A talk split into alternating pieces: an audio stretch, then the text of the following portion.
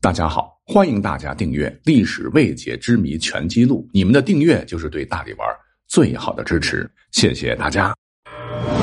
由喜马拉雅联合大历史独家推出探秘类节目《历史未解之谜全记录》，欢迎收听。如果说您看过曾经火过一阵儿的《清平乐》，应该对故事当中的这位大帅哥有点印象。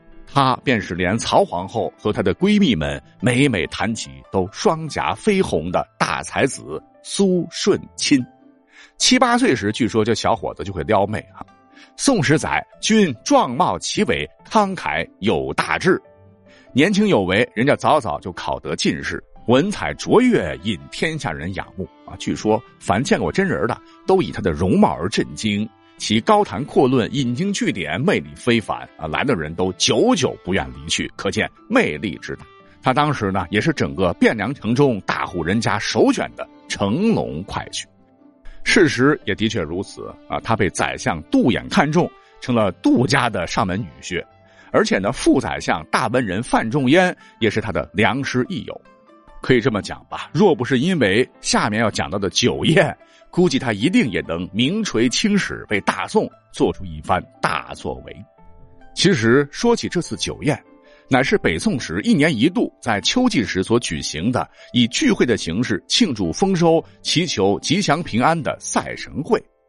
那这一天呢，各个机关事业单位照例都会举行宴会，是历史列作，何乐终日耳？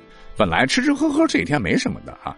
当时，呃，在一个各道州驻汴梁办事处，并负责各种文书的投递转呈，时称进奏院的事业单位，这个苏清顺呢，正好挂职一把手，呃，历练嘛，准备跟同僚们也一起是吃吃喝喝，好好的休闲一把。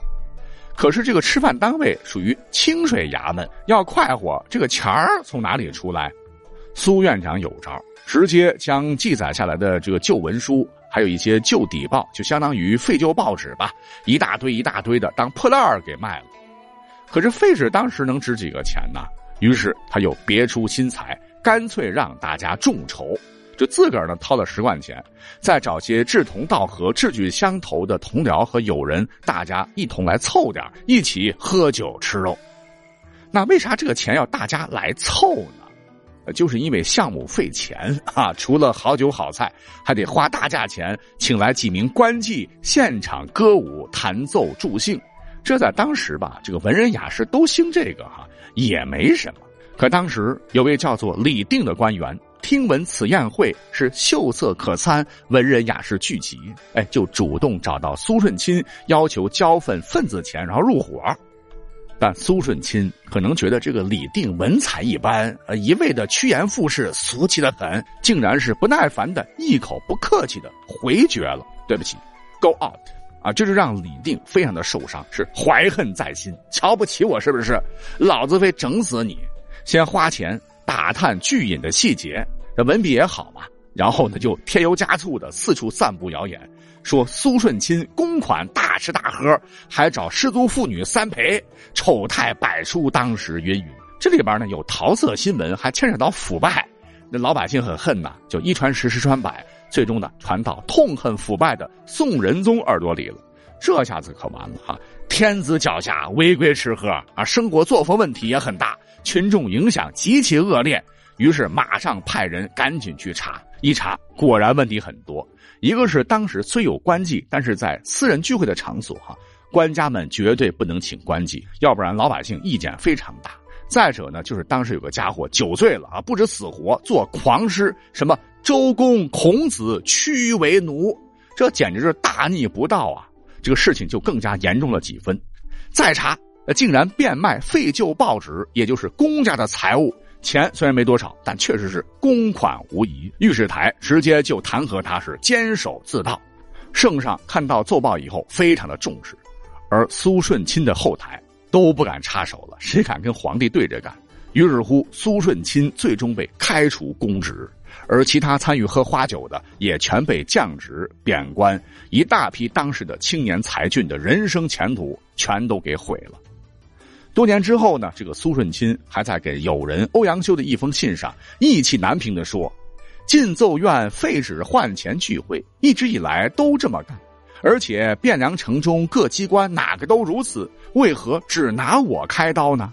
就算私带官物，罪责不过杖九十，其法甚轻，我觉得挨得过，为何要将我除名？削我之官籍，顺清虽不足惜，为国计者岂不惜法乎？可是你讲这些又有啥用呢？啊，事已至此。他只能无奈的回到老家吴中，然后过起了似乎闲云野鹤、终日饮酒作赋、看似逍遥的日子。拿出老婆的私房钱，岳父给了点钱吧，凑成四万，干了一座沧浪亭。这个沧浪亭啊，与狮子林、拙政园还有留园同列为苏州四大园林，且作诗《沧浪亭》一首是流传于世。予以醉废无所归，扁舟无中。使旧舍已处，使盛夏正欲，土地皆扁狭，不能出气。此得高爽屈辟之地，以书所怀，不可得也。